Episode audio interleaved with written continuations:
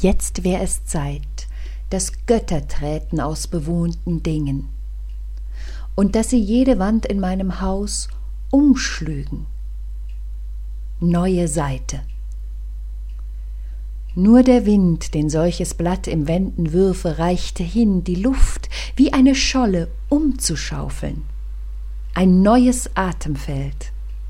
O Götter, Götter, ihr oft gekommenen Schläfer in den Dingen, die heiter aufstehen, die sich an den Brunnen, die wir vermuten, Hals und Antlitz waschen, und die ihr Ausgeruhtsein leicht hinzutun zu dem, was voll scheint, unserm vollen Leben.